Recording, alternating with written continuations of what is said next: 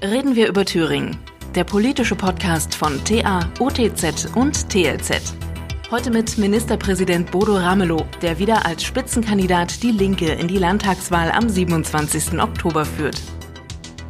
Herr Ramelow, herzlich willkommen. Herzlich willkommen zurück. Ja, herzlich willkommen auch von mir. Wir führen vor der Landtagswahl am 27. Oktober mit den Spitzenkandidaten aller Parteien Gespräche, die im Parlament sitzen oder eine gute Chance haben, dort hineinzukommen. Wir sind heute ausnahmsweise nicht in der Redaktion, sondern in der Staatskanzlei. Äh, Herr Ramlow war so freundlich, uns einzuladen. Äh, die Fragen stellen mein Kollege Emma Otto und ich. Mein Name ist Martin Debes. Herr Ramelow, bevor wir die Sache mit dem Podcast noch einmal erklären und Sie vorstellen, vorab eine Frage. Wie sicher sind Sie auf einer Skala von 1 bis 10 eigentlich, dass Sie Ministerpräsident bleiben können? Ich gehe von 10 aus. Okay. Nichts Aber anderes haben wir jetzt müsste ich jetzt nachfragen, ist eins der beste Wert oder zehn der beste eins Wert? Eins wäre der beste Wert, genau. Nein, schon, schon richtig. Okay, zehn. Also Sie sind hundertprozentig sicher, Sie werden Ministerpräsident bleiben. Haben Sie denn Lust drauf? Ja, absolut. Ich äh, freue mich drauf. Ich äh, habe vor fünf Jahren die Gelegenheit gehabt, eine rot-rot-grüne Landesregierung mit entstehen lassen zu können. Und ich habe gelernt, dass es große Freude macht, mit drei Partnern gemeinsam Politik zu gestalten. Und die würde ich gerne weitergestalten. Müssen Sie nicht eigentlich auch Ministerpräsident bleiben für Ihre Partei, die Linke, weil die dringend ein Erfolgserlebnis braucht nach den Niederlagen in den letzten Monaten? Ja, die Niederlagen sind ja nicht nur die letzten Monate. Wir haben eine Egalisierung unserer Wahlergebnisse als Partei Die Linke. Wir haben allerdings auch eine Akzentverschiebung, auf die will ich hinweisen. Ich habe äh, von 2005 bis 2009 diese neue Partei Die Linke entstehen lassen. Ich war damals der Architekt, der die mechanische Form der Zusammenführung der WASG und der PDS organisiert hat. Und damals habe ich schon gesagt, wir brauchen eine gesamtdeutsche Perspektive und dass wir heute in Bremen in einer Landesregierung mitregieren und dass die dortige Wirtschaftssenatorin von uns gestellt wird, ist ein gutes Beispiel, dass wir auch tatsächlich gesamtdeutsch mittlerweile ein gutes Fundament haben. Das bedeutet allerdings auch, dass wir den Gebrauchswert, die unserer eigenen Partei selber neu bestimmen müssen. Und deswegen ich werde nicht Ministerpräsident für meine Partei, sondern ich werde Ministerpräsident in Thüringen, weil ich gerne Ministerpräsident für Rot-Rot-Grün sein möchte, auch in der Zukunft. Vielen Dank. Ähm, wie immer erzähle ich jetzt noch mal etwas dazu, was wir hier eigentlich machen. Wir zeichnen dieses Gespräch auf, das eine knappe Stunde dauern soll. Komplett wird es dann ins, als Podcast ins Netz gestellt und ausgeweilte Passagen dokumentieren wir in TA und TLZ. Bisher waren die Spitzenkandidaten von SPD, FDP, Grünen und CDU zu Gast. Herr Höcke von der AfD wollte leider nicht mit uns sprechen. Zum Abschluss sind wir nun beim Ministerpräsidenten in der Staatskanzlei. Und obwohl Sie amtsbedingt der bekannteste unter den Kandidaten sind, wollen wir Sie noch einmal kurz vorstellen. Ich hoffe, ich kriege das alles ordentlich hin. Ich habe es von Wikipedia abgeschrieben. Nein, ich weiß das natürlich auswendig, weil wir uns ja schon sehr lange kennen. Also, Bodo Ramelow wurde 1956 im niedersächsischen Osterholz-Scharmbeck geboren und wuchs in Rheinhessen auf. Nach dem Hauptschulabschluss ließ er sich in Gießen zum Einzelhandelskaufmann ausbilden. Später, auch nachdem seine Legasthenie erkannt worden war, holte er die mittlere Reife und die Fachhochschulreife nach und arbeitete als Filialleiter, bevor er Gewerkschaftssekretär wurde. 1990 kam Bodo Ramelow nach Thüringen, wo er als Landesvorsitzender die Gewerkschaft HBV aufbaute 1999 zog er dann für die PDS, in die er kurz zuvor eingetreten war, in den Landtag ein. Ab 2001 war er Fraktionschef und 2004 erstmal Spitzenkandidat für die Landtagswahl. Sie nicken, also bis jetzt alles richtig. Okay, 2005 und äh, zwischen 2005 und 2009 saß Bodo Ramelow im Bundestag, war Fraktionsvize, nicht äh, unstrittig unter Gregor Gysi und managte auch nicht unstrittig den äh, Zusammenschluss von PDS und WSG zur Linken. 2009 trat er erneut als Spitzenkandidat in Thüringen an und obwohl er schon damals, obwohl es schon damals für eine rot-rot-grüne Mehrheit gereicht hätte, ging die SPD nach vielem Hin und Her lieber in eine Koalition mit der CDU. Fünf Jahre später, 2014, obwohl die Mehrheit knapper war, knapp möglichst eine Stimme, kam es dann doch zur Bildung der ersten rot-rot-grünen Koalition in Deutschland unter Führung des ersten und immer noch einzigen linken Ministerpräsidenten. Wollen Sie was ergänzen? Na klar, ich würde gerne mit Ihnen den Streit anfangen, ob strittig äh, oder streitbar. Also, ich war stellvertretender Fraktionsvorsitzender ohne Geschäftsbereich. Damit hatte, war ich die graue Eminenz in der Bundestagsfraktion und das war auch mit viel Ärger verbunden, weil ich eine Fraktion zusammenhalten musste, die völlig neu sich gefunden hatte.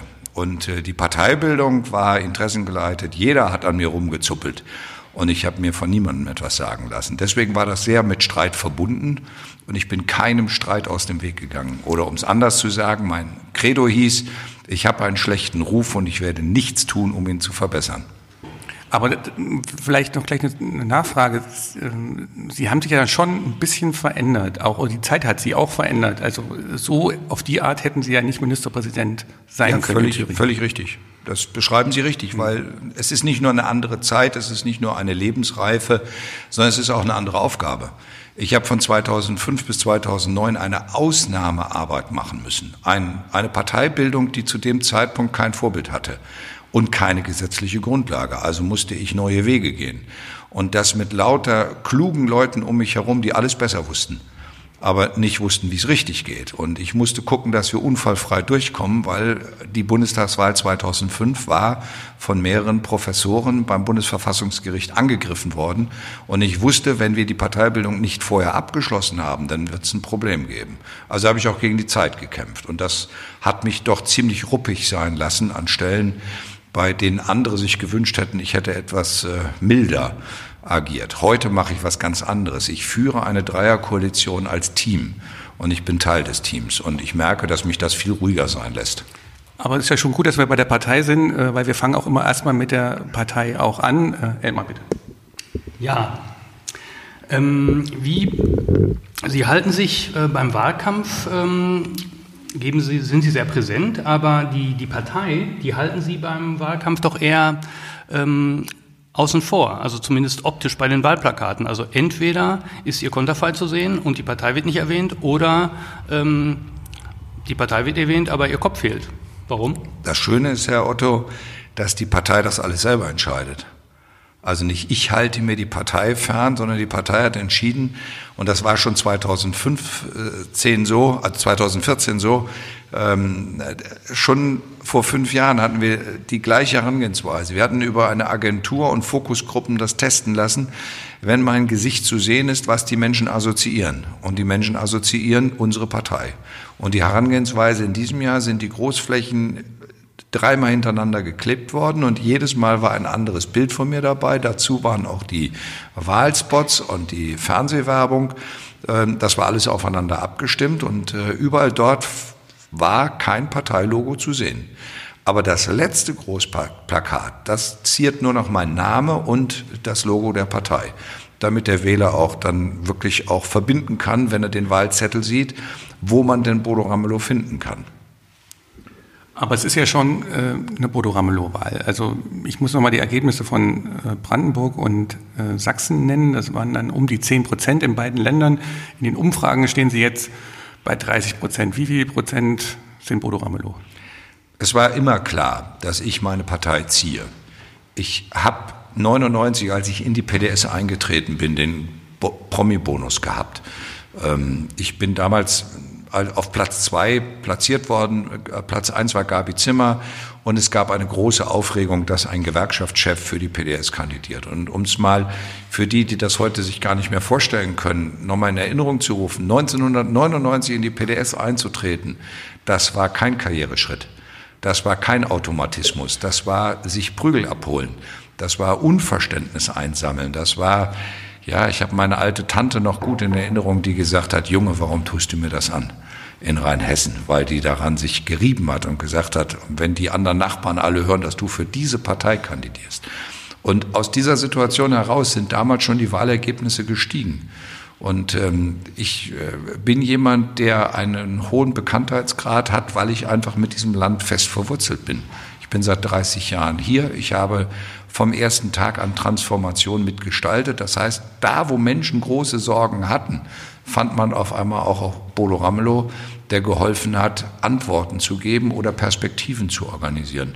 Und jetzt, 30 Jahre später, treffe ich Menschen, die in Veranstaltungen sind und sagen, Sie waren damals bei uns im Konsum oder in der HO ähm, derjenige, der uns begleitet hat, aktiv begleitet hat. Und ich nehme das zur Kenntnis und spüre, dass es mir Kraft zurückgibt. Wenn Sie sagen, Sie sind damals in die PDS eingetreten und das war ein großer Schritt für einen Gewerkschaftslandesvorsitzenden, äh, die normale Option war ja damals die SPD, wenn man in die Parteipolitik gehen wollte als Gewerkschafter. Äh, wie stark haben Sie mit dem Gedanken gerungen oder gespielt, dass Sie in die SPD eintreten? Sie sind ja sicher öfters angesprochen worden. Sie müssen es einfach mal so einordnen, Herr Davis. Ähm, als ich Hauptamtlicher wurde, also 20 Jahre davor, hat man mir immer den SPD-Schein hingelegt. Und ich bin ein ziemlich sturer Mensch. Wenn ich etwas tun soll, von dem ich selber nicht überzeugt bin, dann tue ich es nicht. Und diese, diese nette Geste, du kriegst nur einen hauptamtlichen Arbeitsvertrag, wenn du gleichzeitig Mitglied der Partei wirst. Und dann kam noch die großzügige Erweiterung. Ich könnte auch Mitglied der CDU werden, dann könnte ich auch schneller Karriere machen.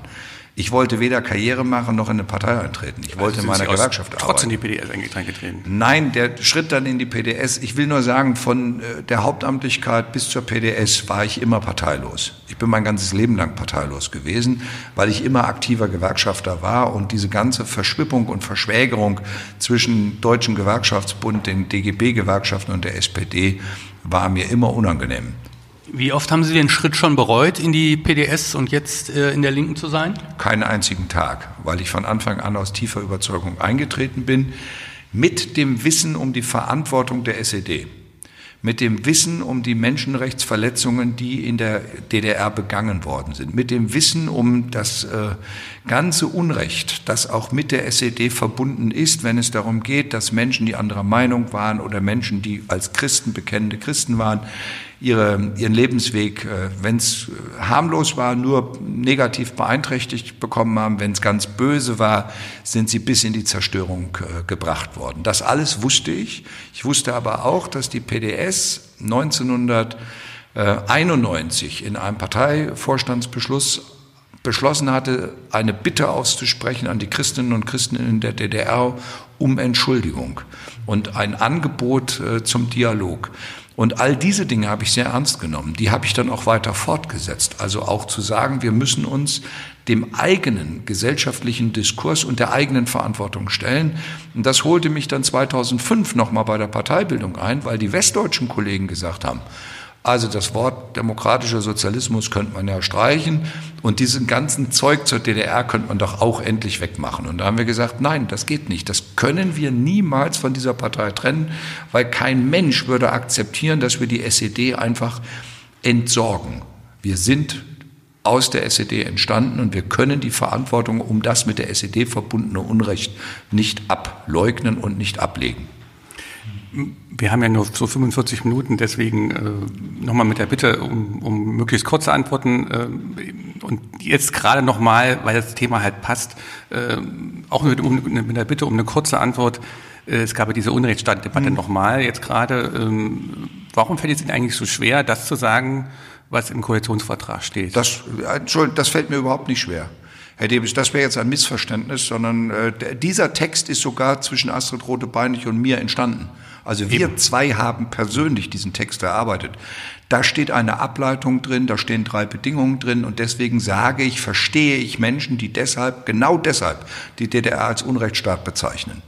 Ich bin aber gefragt worden, wie ich mit dem Begriff Unrechtsstaat umgehe. Und ich kann ihn nicht loslösen von meinem eigenen Lebensweg, von meiner eigenen Sozialisation.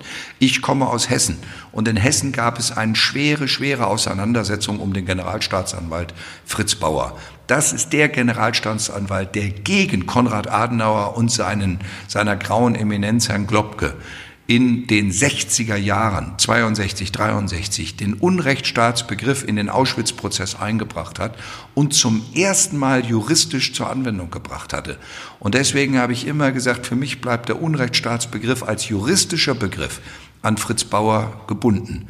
Das ändert überhaupt nichts auf meine politische Sicht, dass die DDR schreiendes Unrecht immer wieder zur Machtstabilität und zur Stabilisierung der SED-Macht äh, praktiziert hat und dass die DDR eine Diktatur war, ist für mich eine grundsätzliche Selbstverständlichkeit, sie auch als Diktatur zu bezeichnen.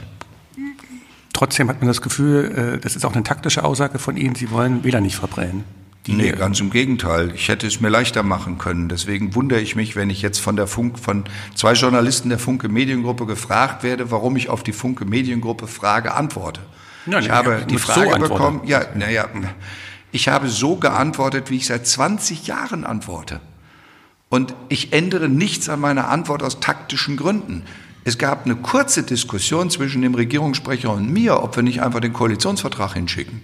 Und den Koalitionsvertrag hätte kein Mensch mehr nachgefragt. Aber ehrlich, Herr Davis, Sie kennen mich lang genug, das wäre unehrlich.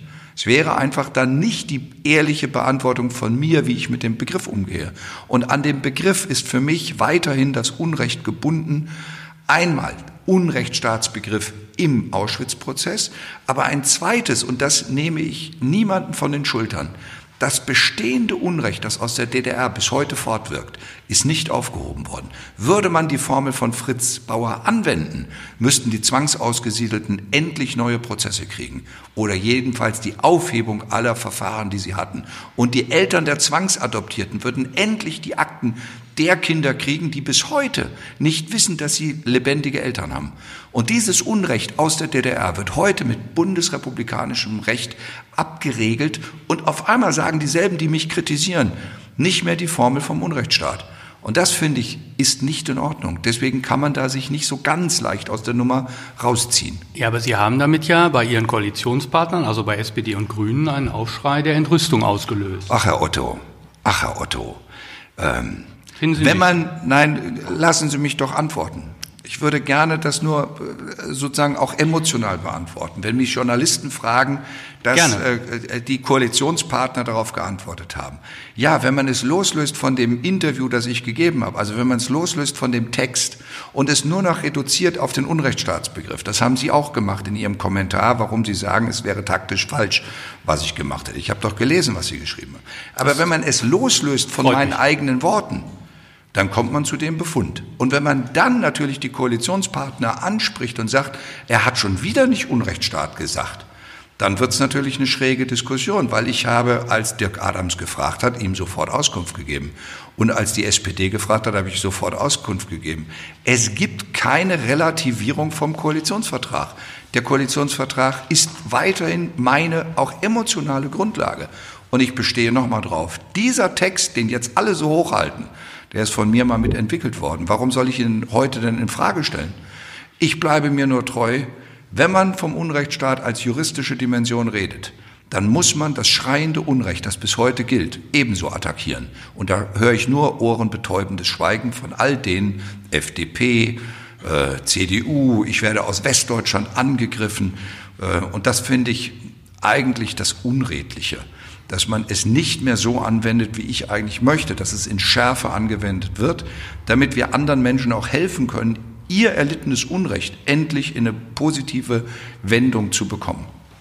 Ich glaube, wir könnten jetzt noch ziemlich lange drüber reden, ähm, aber um die Stimmung jetzt noch ein bisschen ausgelassener zu machen, äh, leiten wir jetzt zur rot-grünen Bilanz über und fangen an dem Thema Gebietsreform.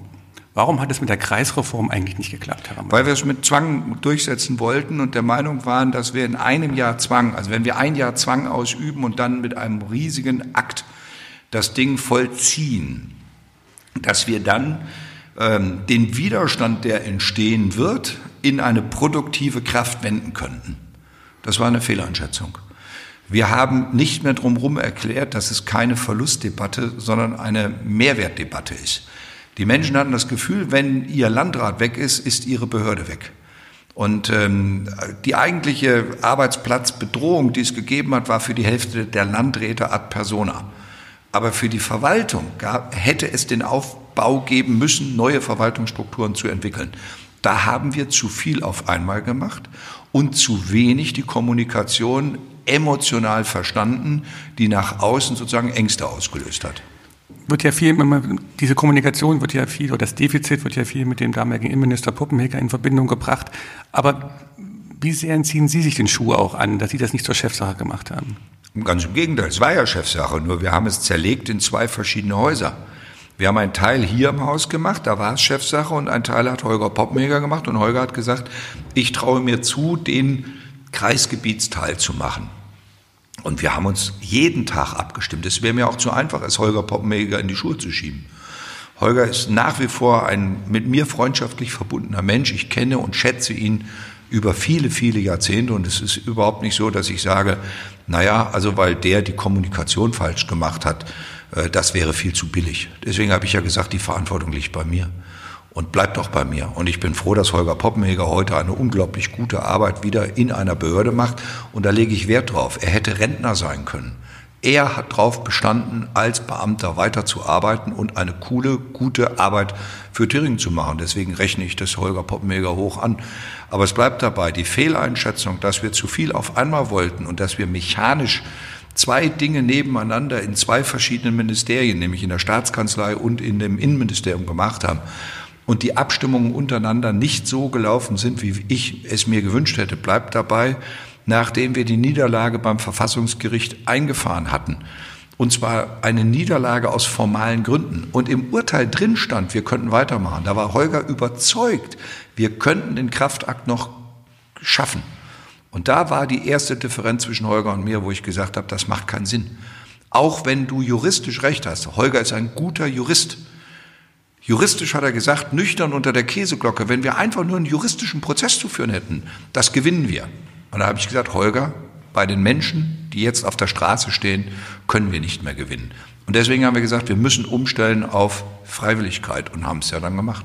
Sie haben ja als Oppositionsführer auch schon mal ein Konzept äh, zu den Landkreisen vorgelegt und die Zahl ähm, ordentlich eindampfen wollen. Sind Sie weiterhin davon überzeugt, dass man das eigentlich machen sollte, also dass die Zahl der Landkreise dennoch reduziert werden sollte und wenn es dann eben auf Freiwilligkeit äh, beruht? Das Witzige ist, dass damals schon Dieter Hausold mich gewarnt hat, wenn ich die Zahl vier bis fünf nenne, wird die Reaktion sein, das sind die drei Bezirke der DDR. Und genau so stand es am nächsten Tag in den Zeitungen.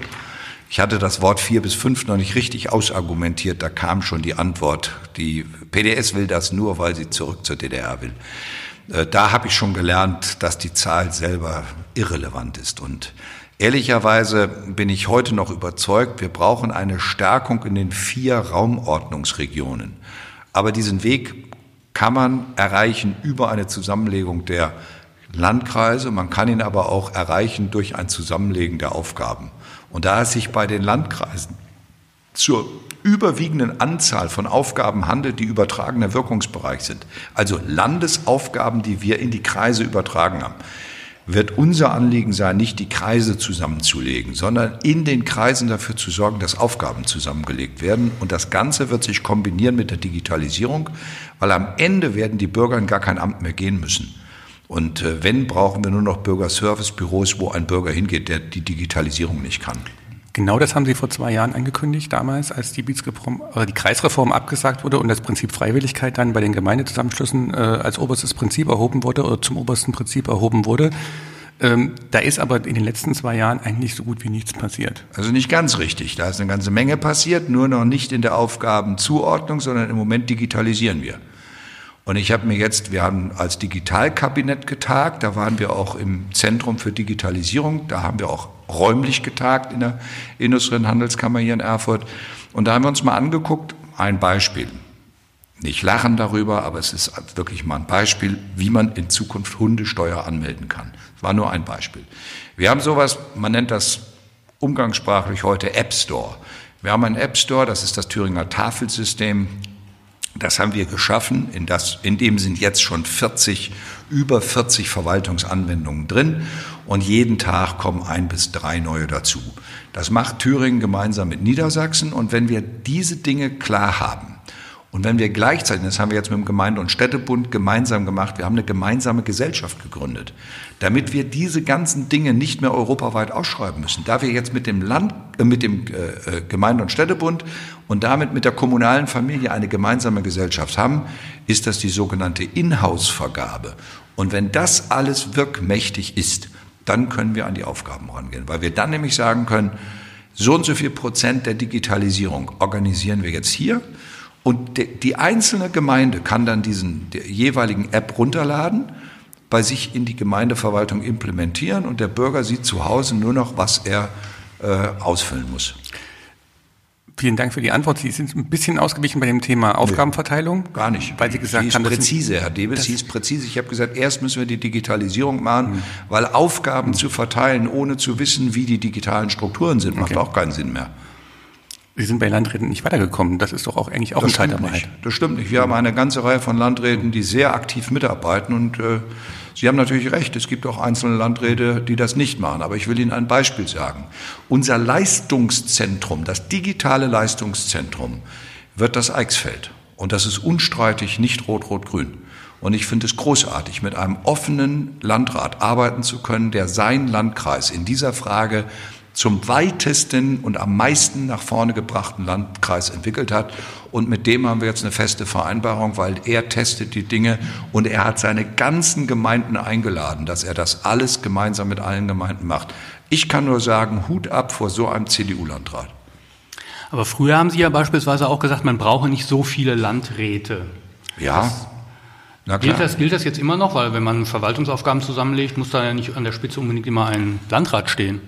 Das hängt davon ab, welche Funktion ein Landrat noch haben soll. Die Bayern haben es eben so entschieden, dass sie viele kleine Landratsämter haben und damit haben sie viele kleine regionale Landräte. Und wir haben einen Mittelschritt und äh, die eigentliche politische Arbeit, also verwaltungspolitische Arbeit, werden in Bayern vom Regierungspräsidium gemacht.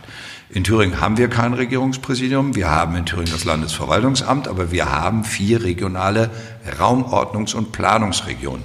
Und in diesen sitzen die jeweiligen Landräte gemeinsam drin. Und deswegen sage ich, ich würde mir wünschen, dass wir in jeder Raumordnungsregion Aufgabenzentrierung machen. Wir sind ja bei der Bilanz und bei der Bilanz Journalisten immer so, dass sie immer gucken, dass sie sich Rosinen rauspicken, nämlich die faulen. Und äh, Sie haben eigentlich nur eine richtige Affäre gehabt in Ihrer Landesregierung, die nicht persönlich, und das war äh, die Geschichte äh, um die Prüfungsbefreiung von Dieter Lauinger. Was, der Dieter Lauinger ist von der Prüfung befreit worden? Die Prüfungsbefreiung, ich, ich soll den Sohn ja nicht erwähnen. Also sage ich, okay, es war die Geschichte, dass der, die Prüfungsbefreiung des Sohnes, dass sie aufrechterhalten wurde gegen den Willen äh, der Fachabteilung im Bildungsministerium, worauf Herr Lauinger durch gewissen Einfluss ausgeübt hat. Da haben sollen. Ich bitte Sie, korrekt zu sein. Er hat Einfluss ausgeübt. Das ist Fakt. Ich frage jetzt, wie man es bewertet. Haben sollen. Na, er hat angerufen, mehrfach von Das ist nicht strittig. Das darf jedes, ja. jeder Eltern, jedes Elternteil darf aus Thüringen im Ministerium anrufen. Er hat als Minister angerufen, hat danach äh, das sagen das Sie, erzählt. Herr Debes. Ich finde, das sollte man den Untersuchungsausschuss seinen Abschlussbericht schreiben Das lassen. hat er auch eingeräumt. Hat er eingeräumt. Also das ist nochmal. Es ist ein Vater, der in einer Angelegenheit seines Kindes sich im Ministerium mhm. meldet, nachdem diese Schule vorher mitgeteilt hat, dass dieses Kind von der Prüfung befreit ist. Er hat nicht die Befreiung erbeten, sondern die äh, Befreiung wurde erteilt. Und anschließend hat das Ministerium in der Schule angerufen und hat diese Befreiung zurückgezogen, obwohl das Ministerium da gar nichts anzurufen hatte. Nein, das nein. Ministerium ist nicht die direkte weisungsbefugte Behörde, es ist eine nichtstaatliche Schule, in dem das Kind war. So viel Zeit muss dann schon in ja, der Differenzierung sein. Naja, also ich. Herr Debes, ich, ich, bitte Sie einfach, nein, aber lassen Sie mich veröffentlichte Meinung nein, und nein. die Abläufe, die dort verwaltungstechnisch gelaufen sind, sollte man dann doch den Untersuchungsausschuss. Sie haben doch geredet, jetzt rede ich. Und äh, ich, wollte, ich wollte jetzt gar keine Diskussion über Herrn Lauinger anfangen, sondern es ging eigentlich um ein anderes Thema, wollte ich überleiten, aber okay. Ich wollte nur noch mal die Fakten klarstellen. Also es hatte sich ein Vater gemeldet aus der Klasse, wo der Sohn von der Laune hinging. Bei dem, bei dem Bildungsministerium hat sie auf den Vorgang aufmerksam gemacht. Daraufhin, weil sein Sohn in einer ähnlichen Situation sich befand. Daraufhin ging der ganze Vorgang erst los und Herr Launer hat eingestanden, dass er als von seinem Diensttelefon, von der Sekretärin durchgestellt, angerufen hat bei der Beamtin und hat gesagt, ich rufe hier auch als Vater an. Also es war auf jeden Fall eine etwas ambivalente Sie Situation. Ja, Sie bestätigen ja, dass er als Vater sich gemeldet Und er hat vorher es anders behauptet. Aber ich habe einfach nur darauf hingewiesen, dass es sich um eine nichtstaatliche Schule gehandelt hat und das Ministerium überhaupt keine direkte Aufsicht über die nichtstaatliche Schule hat, sondern das Ministerium hätte sich an das Schulamt wenden müssen und das Schulamt hätte das erledigen müssen. Ja, ich bitte nur einfach, dass Verwaltungsabläufe auch eingehalten werden, wenn es um einen prominenten Vater geht. Es ging um die Einhaltung des Schulgesetzes. Ja, da das kann das sein. Ich darf es nochmal sagen. Es war eine nichtstaatliche Schule. Und die Frage, ob ein Ministerium einfach direkt in einer nichtstaatlichen Schule anruft und sagt, dass der Junge, der längst im Ausland ist, der gar nicht anwesend war, sein Zeugnis nicht bekommt, wenn er die Prüfung nicht ablegt, Ich hätte nur, wenn der äh, Vater Lauinger mich gefragt hätte, hätte ich gesagt, er soll sich einen Anwalt nehmen und er soll juristisch vorgehen. Deswegen sage ich, der Vorgang ist ärgerlich, ist überhaupt keine Frage. Aber ich finde es auch nicht in Ordnung, dass man dann am Ende dem Vater abspricht, dass er sich für sein Kind einsetzt, weil das Kind ist ins Ausland gefahren im Vertrauen auf die Befreiung von der Prüfung. Und das hatte die Familie schriftlich. Und ich finde auch die Beschwerde des anderen Vaters berechtigt, weil der Vater sagt, das ist eine Ungleichbehandlung. Das andere Kind war nur erkrankt. Und dieses Kind, Lauinger, war im Ausland. Das war die Mutter. Ich glaube, wir wollen nicht in die Private gehen, es ging um einen Todesfall in der Familie. Aber, aber Herr, äh, Herr Debes, mhm. wollten Sie mich nicht nach großen Ereignissen Nein. fragen oder wollten Sie jetzt nur Recht haben? Ich wollte eigentlich. Weil Sie damals die Unterlagen früher hatten, wie wir sie hatten. Herr Ramelow, ich wollte eigentlich darauf hinaus, dass Herr Lauinger noch im Amt ist und Frau Glaubert nicht mehr im Amt ist. Aber das hat ja. nun damit gar nichts zu tun. Frau Klaubert hatte eine schwere Erkrankung und ich würde Sie einfach bitten, dass ich jetzt nicht zu der Erkrankung weiter sage. Aber hätte sie die gleiche Erkrankung zehn Jahre früher gehabt, wäre das mit ihrem Leben ganz anders ausgegangen. Und ich habe den Respekt gehabt, das alles nicht öffentlich zu machen. Dann kann man reingeheimnissen, was man will, aber meine menschliche Seite ist, dass ich erstmal warte, bis der Mensch so weit wieder äh, vom, vom, vom, vom, vom körperlichen her in der Lage ist, äh, in, den, in die in die Prozesse einzusteigen, dass man sagt, es ist besser, du gehst jetzt in Rente. Und äh, ich bin Birgit Klaubert dankbar, dass sie die ganze Zeit die Arbeit gemacht hat und dann kam diese schwere Erkrankung. Jetzt haben Sie mit Helmut Holter seit einiger Zeit einen äh, Bildungsminister, der sehr viel erreicht hat. Ähm, dennoch, der Unterrichtsausfall ist äh, weiterhin extrem hoch. Ähm, die Anzahl der ähm, Lehramtsanwärter haben Sie zwar jetzt weiterhin erhöht, aber sie reicht immer noch nicht aus, um eben ausreichend viele Stunden besetzen zu können. Haben Sie da zu spät reagiert am Ende? Oder reicht eine fünfjährige Legislatur einfach nicht aus? Es geht erstmal darum, wo kriegen wir Lehrerinnen und Lehrer her und wo kriegen wir die Stellen dazu her. Ich will einfach mal sagen, wäre der Stellenabbaupfad, den die Landesregierung äh, Lieberknecht beschlossen hat, und der auch noch in die Jahre danach weitergereicht hat, weil er die Grundlage des Haushalts ist. Dieser Stellenabbaupfad, von dem ich regelmäßig aus beiden Ihrer Zeitungen kritisiert werde, dass wir nicht genug abbauen. Dieser Stellenabbaupfad hätte dazu geführt, dass wir von den bestehenden 17.200 Lehrern auf 14.900 runtergegangen wären. Der Ausfall an Stunden wäre viel höher. Äh, dann haben wir angefangen, mehr einzustellen und die Stellen wieder frei zu schreiben. Dafür sind wir auch aus beiden Zeitungen kritisiert worden, dass wir wieder mehr einstellen. Und ähm, deswegen sage ich einfach. Stimmt nicht. Na, selbstverständlich stimmt das. Herr Otto, Herr Otto hat das mehrfach geschrieben. Herr Otto hat es mehrfach geschrieben, dass wir den Stellenabbaufahrt nicht folgen würden. Und Sie, Herr Debes, haben geschrieben. Verwaltung. Ja. Sie haben geschrieben, dass wir nicht genug Personal abbauen. Also, Entschuldigung, meine Herren, dass ich Sie jetzt einfach mal ernst nehme mit Ihren eigenen Kommentaren. Dann müssen Sie bitte keine Falschbehauptung verbreiten. Wir haben mehrfach geschrieben, dass die Verwaltungsreform jetzt lassen Sie mich kurz ausreden, dass die ich Verwaltungsreform. Ich nichts gesagt, Herr. Naja, wir, wir. Ich kann still vor mich hingucken Gut. und mich wundern okay. darüber, dass Ihre Kommentare dann immer nicht so ernst gemeint sind, wenn man auf die größten Stellenbereiche des Haushaltes schaut. Wir haben immer Dem Landeshaushalt, der Gesetzgebungscharakter hat, liegt ein Stellenabbauplan zugrunde. Und dieser Stellenabbauplan hat bedeutet, dass wir auf 14.900 Lehrerinnen und Lehrer hätten runtergehen müssen. Das haben wir korrigiert und haben gedacht, wir kommen mit zwei. Okay, Herr Ramelow, wir haben geschrieben, dass die Verwaltungsreformen, die unter Schwarz-Rot erst waren und jetzt auch unter Rot-Rot-Grün waren, nicht zu dem erhofften Stellenabbau geführt haben, weil das war auch das Ziel, was Rot-Rot-Grün übernommen hatte von der schwarz-roten Landesregierung. Da ging es um die Verwaltungsreform, da ging es um Ministerien, um Landesämter. Wir haben nie geschrieben, wir haben schon zu Schwarz-Rot geschrieben, ich kann Ihnen die Kommentare zeigen, dass Wolfgang Voss viel zu wenig Stellen bereitstellt für die Lehrer, weil das absehbar war. Das heißt, Sie wollen, dass in dem Rest der Verwaltung noch mehr Personal abgebaut wird. Das wollen Sie. Wir, und wenn dann die Verwaltung das zusammengelegt Ziel Ihrer Verwaltungsreform. Na, ich nehme nur ernst, was Sie kommentieren wurde. und Sie können nicht mal so kommentieren, mal so kommentieren. Der Haushalt, und zwar der Gesamthaushalt, hat einen Stellenabbauplan, der dem Haushalt zugrunde liegt. Der ist Teil des Gesetzes. Und ich kann nicht gesetzeswidrig handeln. Und deswegen will ich noch mal erwähnen, hätten wir den Stellenabbauplan eingehalten, wären wir bei 14.900 Lehrerinnen und Lehrern. Wir liegen aber bei 17.200 Lehrern. Und Frau Lieberknecht, in der Amtszeit von Frau Lieberknecht hat es Christoph Matschi geschafft, dass 1491 Lehrerinnen und Lehrer eingestellt wurden. Wir haben mittlerweile 3400 Lehrerinnen und Lehrer eingestellt und haben noch 300 Lehrerstellen derzeit offen, die wir sofort besetzen können. Das heißt, der Stundenausfall, den wir jetzt haben, ist ein Stundenausfall, der auch einem Lehrkörper geschuldet ist, der über Jahrzehnte hinweg nicht mehr verjüngt worden ist. Das ist ein echtes aber jetzt muss Problem. Man, man muss jetzt ja auch mal sagen, dass ähm, die CDU, Sie haben sie jetzt namentlich erwähnt, aber die CDU hat die Regierung zwar davor angeführt, aber die hat jetzt schon seit zehn Jahren keine Verantwortung mehr über den Bildungsbereich.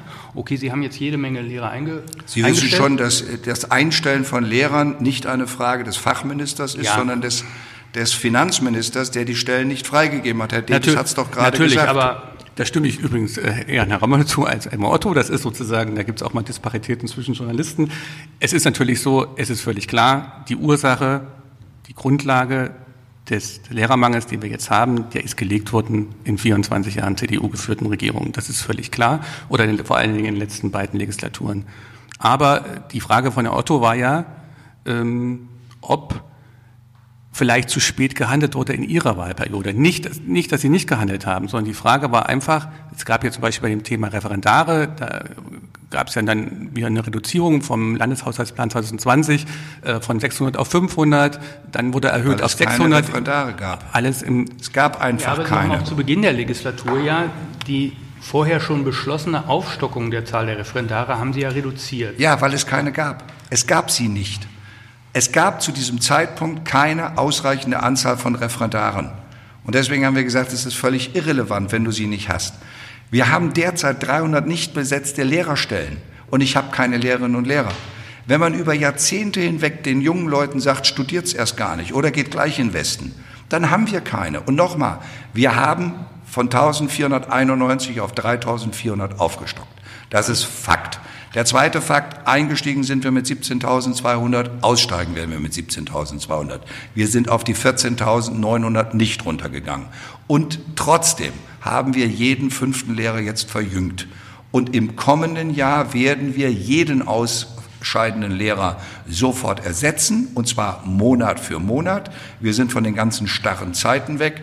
Und wir haben, heute hat es Helmut Holte auch verkündet, deutlich gemacht, dass wir den Referendaren jedem einen Lehrerplatz garantieren, nur nicht an der Schule, an der er gerne hin möchte oder in dem Schulbereich, wo er meint, dass er da hingehen kann, sondern da wird sich der eine oder andere Lehrer, der sich verbeamten lassen möchte, auch daran messen lassen, ob er in den ländlichen Raum geht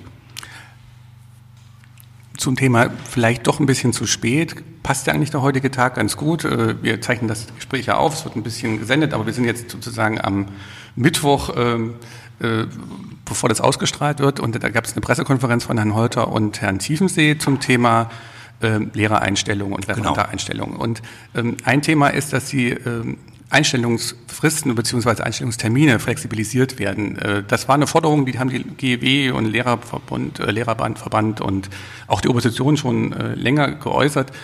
Da könnte man ja auch sagen, hätte man ja schon eher machen können. Das stimmt. Also ich will mal das Beispiel der Einfachlehrer nennen. Die hätte man schon 28 Jahre zu normalen Lehrern machen können. Oder ich will das Beispiel der Hortnerin nennen. Die hätte man schon seit 28 Jahren wieder als Lehrerin zulassen können. Die hatten nämlich ein Grundschulstudium, wie die ganzen Grundschullehrerinnen auch. Die waren alle exzellent in der DDR ausgebildet, sind alle nicht eingesetzt worden. Wir haben das erst alles korrigieren müssen. Dann kommt das dritte Thema, Verbeamtung. Das habe ich völlig falsch eingeschätzt.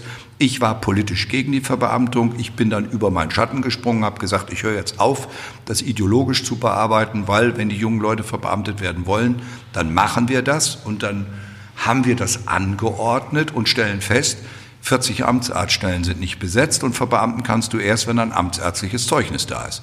Das heißt, wir haben erst externe Ärzte wieder beauftragen müssen, anstelle von nicht vorhandenen Amtsärzten zu agieren. Und damit sind wir wieder bei einem Problem, auf was ich seit Jahren hinweise. Für Amtsarzteinstellungen sind die Landkreise zuständig. Die kriegen auch Geld Geld von uns dafür, dass sie ein Personal vorhalten, das sie dann offenkundig nicht haben, wenn wir es brauchen. Und damit greift das eine ins andere. Und nein, Herr Debes, ich, bin, ich widerspreche doch überhaupt nicht. Wir waren naiv und haben gedacht, 500 neue Lehrerinnen und Lehrer im Jahr würden reichen. Das war naiv. Das haben wir mühselig der Koalition abgerungen. Das waren 2500 Lehrerinnen und Lehrer. Und im dritten Jahr haben wir gemerkt, das wird gar nichts. Das geht so nicht.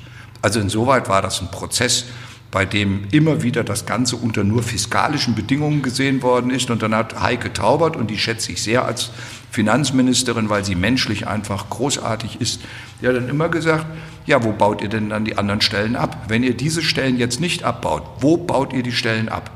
Und damit bleiben wir bei der Frage, wo in der Verwaltung soll denn Personal abgebaut werden, um diese Personalabbaupläne, die dem Haushalt zugrunde liegen, zu erfüllen? Und wenn Sie dann noch mal, und da sage ich, das steht doch auch in Ihren Zeitungen, wenn der Rechnungshof uns kritisiert, äh, wenn der Bund der Steuerzahler uns kritisiert, das steht doch in großen Lettern da. Und dann gleichzeitig kommt die Opposition, die das 24 Jahre zu verantworten hatte und sagt, mehr Polizei, mehr Lehrer, was kostet die Welt?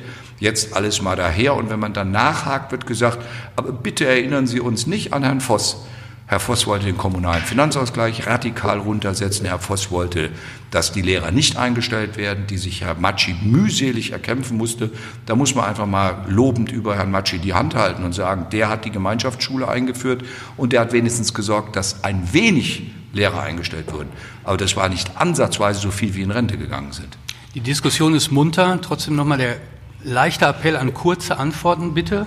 Und ähm, zum Thema, was kostet die Welt, passt vielleicht das dritte gebührenfreie Kita-Jahr, was Sie bereits angekündigt haben. Ähm, wollen Sie in der Wahlperiode, sofern Sie nochmal die Möglichkeit dazu bekommen, zu regieren, den Gesamt, die gesamte Kita-Betreuung dann oder Kinderbetreuung kostenlos machen? Selbstverständlich. Das habe ich immer gesagt. Da geht es um was ganz anderes. Ich, ich habe ja auch da immer wieder gehört, dass man sagt, das sei doch nicht gerecht. Weil Menschen wie Sie und ich, die wir höhere Einkommen haben, können uns doch erlauben, den Kindergartenbeitrag zu bezahlen. Ja, man höret. Ein war ein Spaß. Ihres ist höher. Na, Sie zusammen, ein haben, Sie zusammen haben ein höheres wie ich. Also Sie gemeinsam als Doppel, also, also okay. als Doppelverdiener. Also was ich einfach meine ist, ich habe ja immer wieder diese Gerechtigkeitsfrage von Ihnen gehört, wenn Sie sagen, äh, die Leute sollen noch die Kindergartenbeiträge bezahlen. Da antworte ich immer, das stimmt, dem widerspreche ich nicht. Ich will nur auf was ganz anderes aufmerksam machen. Die alleinerziehende Mutter, die dann jedes Mal zum Amt gehen muss, um sich arm zu rechnen, das ist mein Thema. Dass Bildung und Betreuung beitragsfrei sein muss. Da soll überhaupt niemand zum Amt gehen. Und wenn man von uns mehr Geld haben will, dann soll man es uns über die Steuern abrechnen. Das ist für mich die Herangehensweise. Wenn wir keine Studiengebühren wollen, und ich finde, wir wollen sie zu Recht nicht. Wenn wir nicht wollen, dass jemand, der studiert hat, zehn Jahre Schulden bezahlt, dann möchte ich auch nicht, dass äh, Mütter zum Amt gehen und sich arm rechnen, damit die Kindergartenbeiträge frei sind. Und außerdem, wenn wir alle drei Kindergartenjahre beitragsfrei gestellt haben, können wir die Finanzstrukturen umstellen, weil dann sind die Eltern komplett raus. Das Kita-Jahr ist jetzt nicht der alleinige Grund und vielleicht noch nicht mal. Kindergarten. Herr Davis, Kindergarten. Ja, stimmt. Das heißt ich, Kindergarten. Ich versuche es auch nie zu schreiben, Kita, ja, aber manchmal ist es so im, im Sprachgebrauch jetzt übergegangen. Aber Sie haben völlig recht. Das Kindergartenjahr, das Betreuungsjahr, muss man ja dann eigentlich ganz genau sagen, ähm, kostet jetzt so 30 Millionen im Jahr ungefähr. Ja. Äh, ähm, ein paar Sachen werden jetzt von Bundesmitteln bezahlt, aber es ist natürlich Teil dessen des Aufwuchses des, des Haushalts. Unter Ihnen, unter Ihrer ähm, Regierung ist der Haushalt um etwa 20 Prozent gewachsen. Ähm, ich sage gleich dazu, Sie haben ausgeglichene Haushalte vorgelegt, Sie haben eine Milliarde an Altschulden von CDU-Zeiten abgebaut, um jetzt die ganzen Dinge vielleicht schon mal vorwegzunehmen, weil wir es ja kurz versuchen, kurz zu machen. Ähm, werden Sie in der nächsten Wahlperiode, äh, jetzt egal wie die Konjunktur sich entwickelt, gibt es natürlich Ausnahmen, wir haben auch die, äh, die Schranke, die Schuldenbremse durch das Grundgesetz ab nächsten Jahr, werden Sie versuchen oder werden oder das Ihr Ziel sein, ausgeglichene Haushaltspläne vorzulegen? Selbstverständlich. Das ist äh, Landeshaushaltsordnung. Und ich bin gewillt, die Landeshaushaltsordnung genau. ist ein einfaches Gesetz. Ja, ja, das macht ja. ja nichts, ob die einfaches Gesetz ist oder nicht. Ich bin gesetzestreu. Und ich brauche kein noch höheres Gesetz, das mich gesetzestreu macht. Ich bin schon mit einem einfachen Gesetz gesetzestreu. Ähm, ich strebe keine äh, Schuldenpolitik an. Ähm, ich hoffe darauf, dass die Konjunktur, unsere Binnenkonjunktur so trägt, dass unsere Eigenfinanzierung steigt. Wir sehen es ja bei den Gemeinden. Die Gemeinden haben einen enormen Aufwuchs an Steuereinnahmen gehabt. Und äh, das hat denen geholfen. Die haben auch Schulden abgebaut. Also nicht nur wir haben Schulden abgebaut, sondern der Schuldenstand in Thüringen insgesamt ist deutlich äh, hat sich deutlich günstiger entwickelt. Da, wo früher ganz anders äh, Schulden gemacht worden sind, sind wir sorgsamer. Wir haben auch die Investitionsquote gehalten und im Zweifelsfall werden wir umschichten müssen. Also Sie haben einfach recht, wenn man das Geld in den Kinderbetreuungsbereich investiert, sind das Gelder, die irgendwann woanders fehlen werden. Und da muss man Schwerpunkte bilden. Und die Schwerpunkte, die Prioritäten habe ich verstanden. Die Frage ist dann, wo, wo nimmt man es weg? Ich muss ja nichts wegnehmen. Derzeit haben wir ein Steueraufkommen gehabt, das äh, der Situation folgt, ja, ich, soll ich traurig sein, Nein, dass es unseren. Betrieben Nein. gut geht und Nein. dass Arbeitnehmer endlich höhere Löhne kriegen. Ich bin sehr glücklich darüber, dass endlich die Löhne in die richtige Richtung gehen. Und wenn die Löhne nach oben gehen, steigt auch wieder die Steuereinnahme. Also das eine hängt auch mit dem anderen zusammen als kommunizierende Röhren und deswegen bin ich ganz froh drum. Und ähm, die, ich gehe davon aus, dass wir das, was wir als sozialpolitische Maßnahmen machen, nämlich Lehrer einstellen, Kinderbetreuung organisieren, die Kinderbetreuungsschlüssel zu verbessern, dass das alles Dinge sind, die wir im Haushalt abgedeckt bekommen.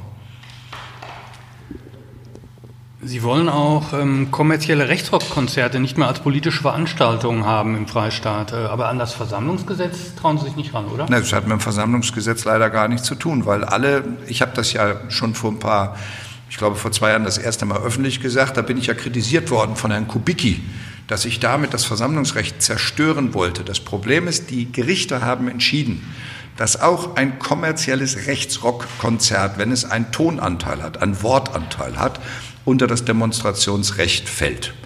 Also damit Versammlungsrecht. Und ähm, das ist das, wo ich sage, da wird es einfach nicht, äh, da geht es einfach nicht gut.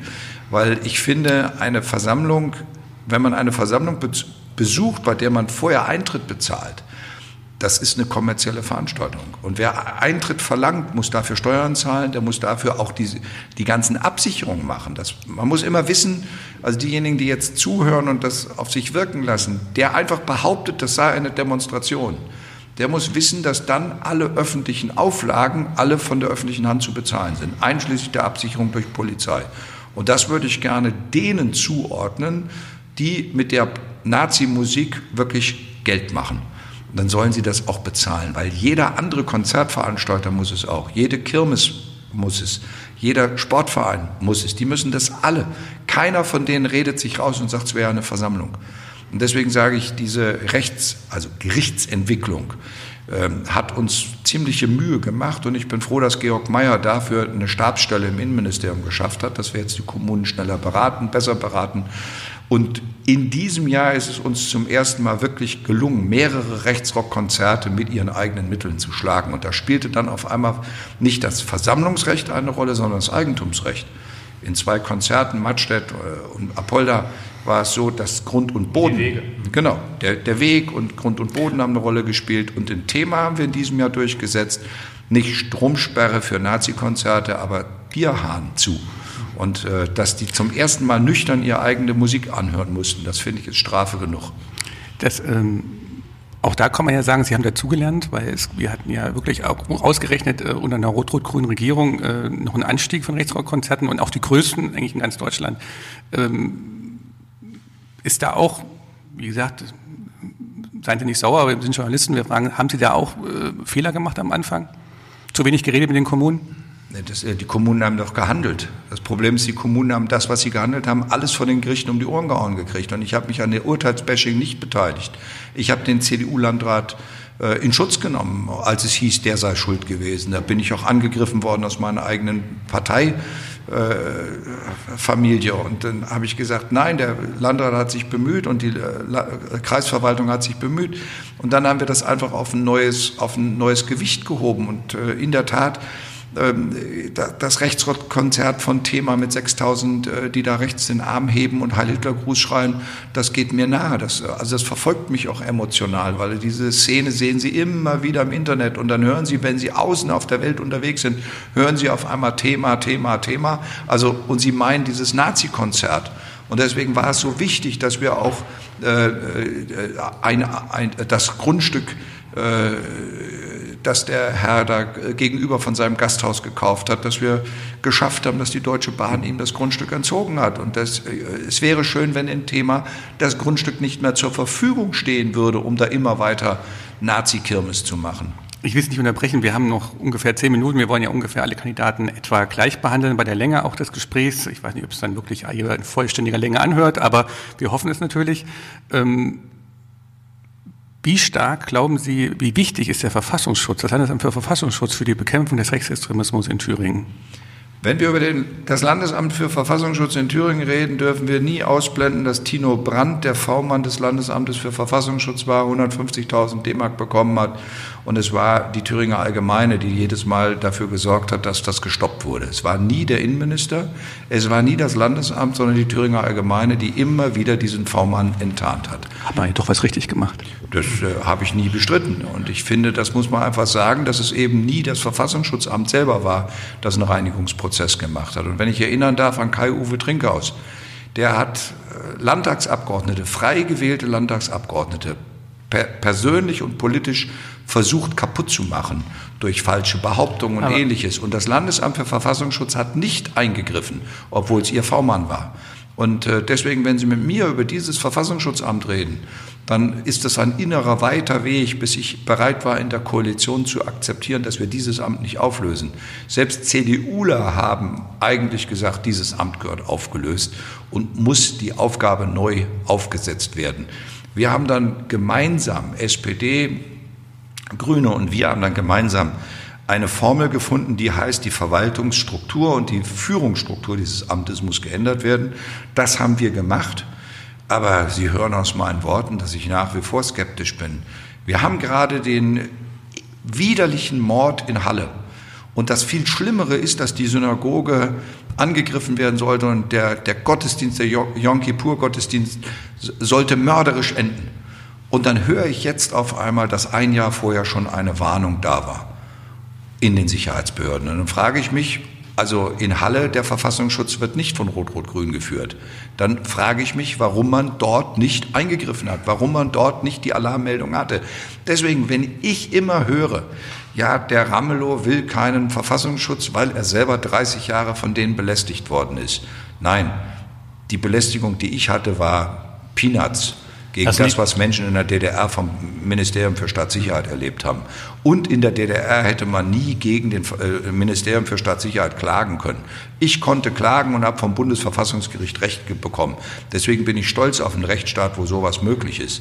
Aber ein Verfassungsschutz, der sich außerhalb der Normen befindet und der unkontrolliert ist, dafür müssen dann auch Leute gerade stehen die alle weggeguckt haben, als der braune Terror aufgebaut worden ist, sich neu organisiert hat.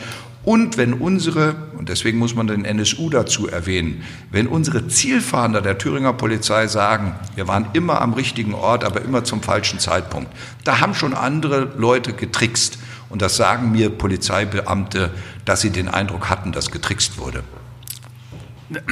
Das heißt also, es passt dann ja ins Bild, wenn im linke Wahlprogramm, wenn ich im linke Wahlprogramm lese, wir sind weiterhin der Auffassung, das Amt für Verfassungsschutz ist abzuschaffen. Ich glaube, ich habe gerade begründet, aus welcher Quelle das kommt.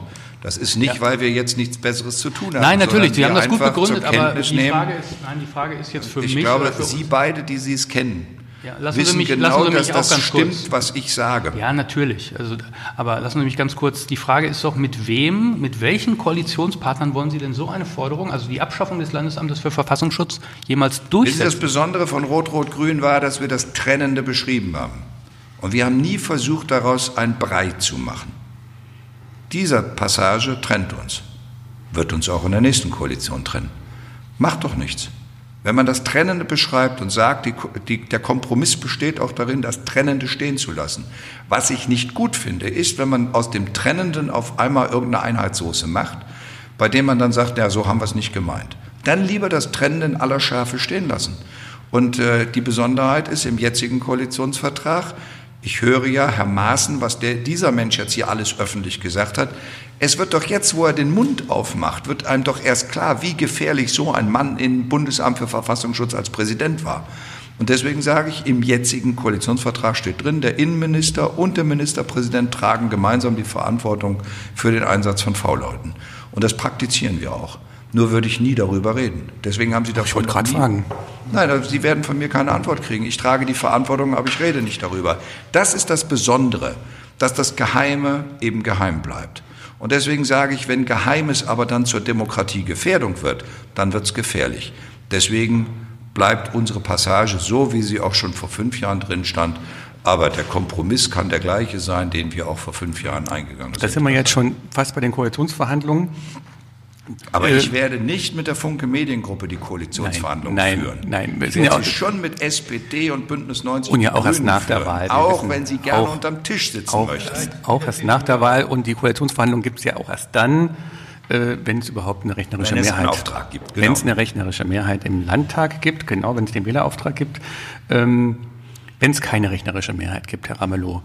Sie haben ja immer gesagt, Nee, also sagen wir mal so, ich habe viel von Ihnen gelesen und gehört, was Sie zu dem Thema gesagt haben, Minderheitsregierung. Und wenn ich jetzt so zusammenfassen würde, vielleicht können Sie mir zustimmen, Sie streben keine Minderheitsregierung an, Sie wollen eine Mehrheitsregierung von Rot-Rot-Grün, schließen aber auch keine aus, wenn es notwendig sein sollte. Ich habe noch nie eine ausgeschlossen, weil ich, mhm. äh, die Empfehlung habe ich ja in Richtung Berlin gegeben. Also meine Aussage begann, mhm. äh, in Bezug auf Frau Merkel. Mir wäre es lieber gewesen, sie hätte eine Minderheitsregierung gemacht und nicht eine verkorkste mit der SPD, nachdem die anderen beiden also nachdem die FDP gesagt hat, äh, lieber gut opponieren als schlecht regieren, um es mal auf den Punkt zu bringen. Und danach hörte man nichts mehr von der FDP. Hatte die Linke auch mal gesagt, 20 Jahre lang. Die hat immer gesagt, äh, lieber opponieren als regieren. Das ist noch was ganz anderes. Die, und ich beweise ja seit einiger Zeit, dass dieser Satz falsch ist. Okay, Minderheitsregierung. Wie wollen Sie es dann gewährleisten, dass Sie nicht in einer geheimen Abstimmung auch mit den Stimmen der AfD zum Ministerpräsidenten gewählt werden und dass dann hinterher vielleicht äh, mit AfD-Stimmen auch Gesetze von Ihnen verabschiedet werden?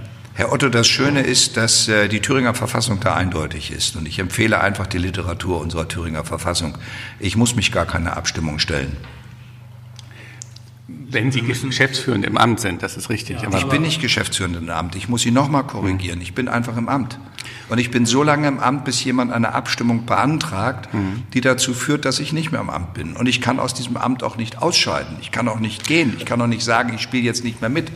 Okay, wir wissen auch, dass es noch drei Wahlgänge gibt, da braucht man auch nein, eine relativ. Ich, äh, noch nein, mal. ich weiß, ich weiß, was Sie meinen. Ich weiß, was Sie meinen. Ich habe Sie verstanden. Ich weiß, nein, ich will nicht, dass wir über irgendwas Theoretisches nein. reden. Ich möchte lassen über die Thüringer doch, Verfassung reden. Lassen Sie mich reden. doch mal kurz meine ja, Frage Ich würde stellen. gerne über die Thüringer Verfassung reden. Ja, ich weiß, dass Sie so lange im Amt bleiben, bis kein neuer Ministerpräsident gewählt ist. Das ist die Verfassungslage. Es muss jemand einen Antrag stellen ich, auf richtig. eine Wahl. Aber würden Sie sich denn nochmal zur Wahl stellen für eine Minderheitsregierung? Das ist die Frage. In Thüringen muss sich niemand für eine Minderheitsregierung zur Wahl stellen. In Thüringen bin ich im Amt. Ich bitte Sie einfach, die Verfassung zu lesen. Aber halten Sie das, also okay, Verfassung, diese Regelung ja, warum gibt es. Warum soll ich mir denn jetzt Gedanken über etwas machen, was in unserer Verfassung gar nicht drinsteht? Aber wie lange glauben Sie, den Freistaat weiterhin führen nee, das, zu können? Das ist eine interessante Frage, trotzdem wirklich. Weil Sie glauben wirklich, dass das geht, dass Sie eine demokratische Legitimation haben, dass Sie einer neuen Regierung... Verzeihen Sie, dass ich jetzt einfach mal sage, die Thüringer Verfassung ist die Grundlage des Handelns ein, eines Ministerpräsidenten. Nein, wenn Sie sagen, dass ich keine demokratische Nein. Legitimation hätte. Nein. Ich bin eine neue mit Regierung. einem Wahlakt Ministerpräsident geworden. Und dieses Amt ist in der Verfassung eindeutig geregelt. Herr Ramelow, kann ich kurz meine Frage stellen? Sie haben eben unterstellt, dass ich keine demokratische hab, Legitimation Sie haben mich hätte. Ja nicht Entschuldigung, dass Sie ich mich, da empört Sie bin. haben mich nicht ausreden lassen. Ich habe gemeint, vielleicht habe ich mich ja missverständlich aufgedruckt, eine neue Regierung. Es kann ja nicht so sein, dass fünf Jahre lang Herr Ministerpräsident mit einem Votum von 2014 Ministerpräsident ist und einer neuen Landesregierung die Minderheit hat. Meiner Meinung nach verfassungstechnisch ja, aber rein formal. Sie haben ja selber vorhin bei Herrn Poppenheger gesagt, es gibt eine juristische Sache und es gibt eine politische, was die Menschen verstehen und was sie nicht verstehen. Ohne eine neue Legitimation durch das höchste Organ, das Verfassungsorgan in Thüringen, nämlich der Landtag, dass dieser Ministerpräsident nochmal im Amt bestätigt wird, wenn er denn mit einer neuen Regierung weiter regieren will, auch wenn es eine Minderheitsregierung ist. Das ist meine Frage. Oder glauben Sie wirklich, Sie können dann die gesamte Legislaturperiode mit diesem Votum, mit diesem Amtsinhabertum, das Sie jetzt haben, weiter regieren? Ich verstehe nicht, worüber Sie sich den Kopf zerbrechen. Ich will es noch mal kurz erwähnen. Die Thüringer Verfassung ist eindeutig und ich gehe davon aus, dass wir am 27. Oktober eine eindeutige Mehrheit kriegen für einen Handlungsauftrag in Thüringen Rot-Rot-Grün fortzusetzen. Das kann man ja nur hoffen, sonst. Äh, das hat mit Hoffen nichts zu tun. Ich bitte Sie einfach, die Verfassung zu lesen und die Verfassung zu respektieren.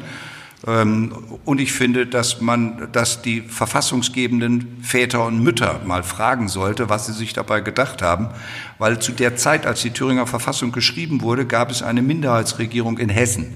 Und da haben die Thüringer verfassungsgebenden äh, Vertreter gesagt, das wollen sie niemals haben.